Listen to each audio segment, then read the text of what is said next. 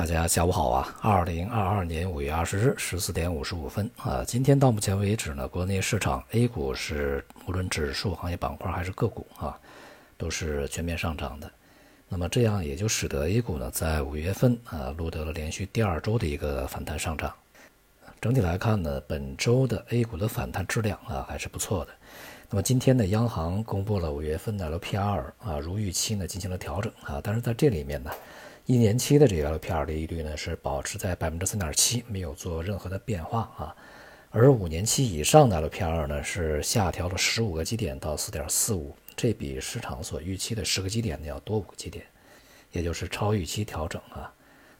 这个结果呢很明显的去显示出啊，央行对于当前房地产市场啊做这个定向的一些支持，这个态度啊和目标是相当的明显的。并且呢，力度啊要比市场所预期的更大一些。当前呢，几个问题必须呢对地产行业啊施以援手。那么，首先第一个呢，就是不断积聚啊，并且呢不断爆发的一些信用风险。由于呢这些信用风险，它所连带的并不只是房地产本身这个行业，它还去涉及到金融业，比如说银行啊，或者涉及到其他一些部部门。比如说一些这个中小微企业，它本身的融资来源也是房房屋抵押啊，甚至商品房、住宅抵押所去获得的贷款啊。那么因此呢，这个信用问题呢，还是需要从一个纵深程度来去看啊。那么第二个呢，就是这个当前地方政府所面临的一些问题啊。首先要去保就业、稳经济、稳增长，但这个财政收入呢又大幅减少啊。那么稳住房地产这个行业呢，有利于在当前情况下呢去增加补充这个地方政府的这个财政啊，使它有钱花啊，否则的话你没有钱，呃，其他的一些这个所有措施都是没有办法去落实的啊。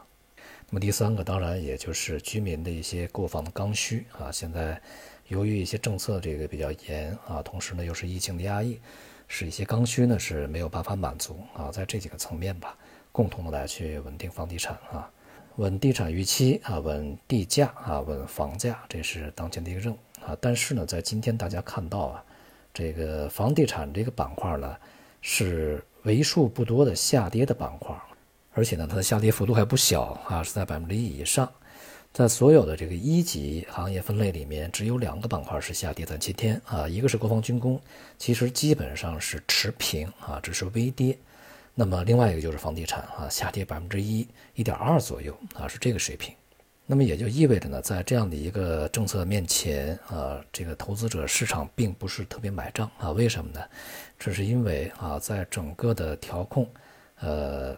已经起到了比较明显的作用以后啊，市场对于房地产行业的看法已经发生了非常呃根本上的一个改变啊。对于这个行业的未来的一个趋势，对于房价的一个趋势啊。大家看法都已经趋同了，所以说呢，并不会因为当前的一些措施呢，去这个立刻啊激起市场非常激动的一些兴奋的情绪啊，来去支撑房地产，并且呢，像现在的一些这个 LPR 的条件，主要是呃针对这个购房者啊，针对刚需，那么它对财政也好，对于房地产行业的信用的一些风险也好，其实也都是一个远水啊，不会立刻就解决问题。所以呢，市场啊反应一般。我们从这个一个小调查里面也可以看得出来啊，在这次 LPR 调降以后啊，大多数人选择不会因为这个调降就会去买房啊。相反呢，市场在这次预期是这个一年期的 LPR 应该是调降啊，但是这次没有动啊，也显示出央行在当前呢并不会通过这个比较明显的去放松货币政策来去刺激这个其他的一个实体经济。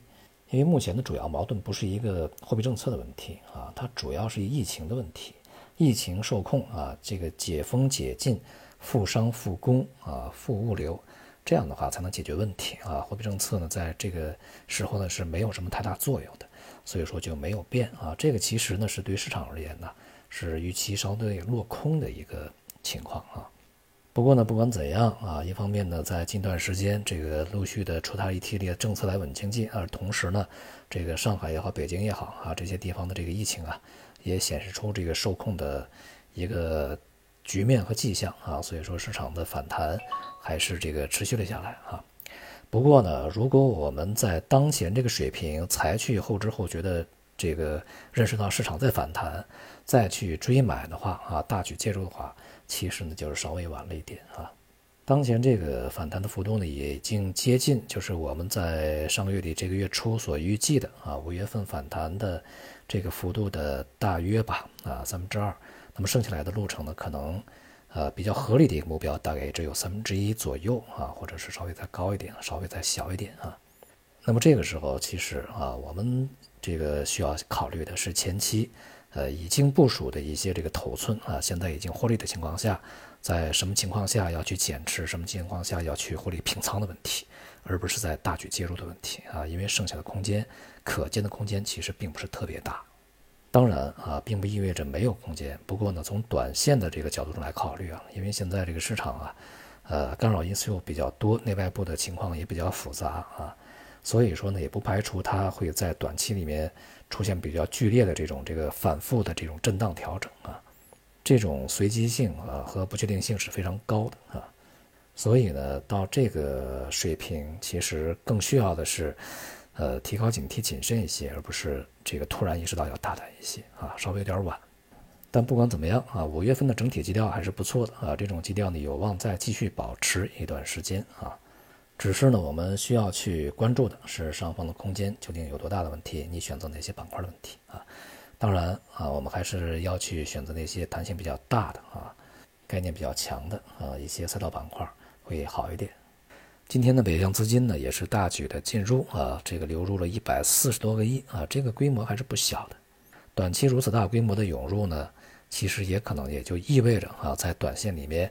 呃，市场的波动会比较大啊。这一点呢是从纯市场层面来去考虑这个问题，需要大家呢予以关注啊。好，今天就到这里，谢谢大家。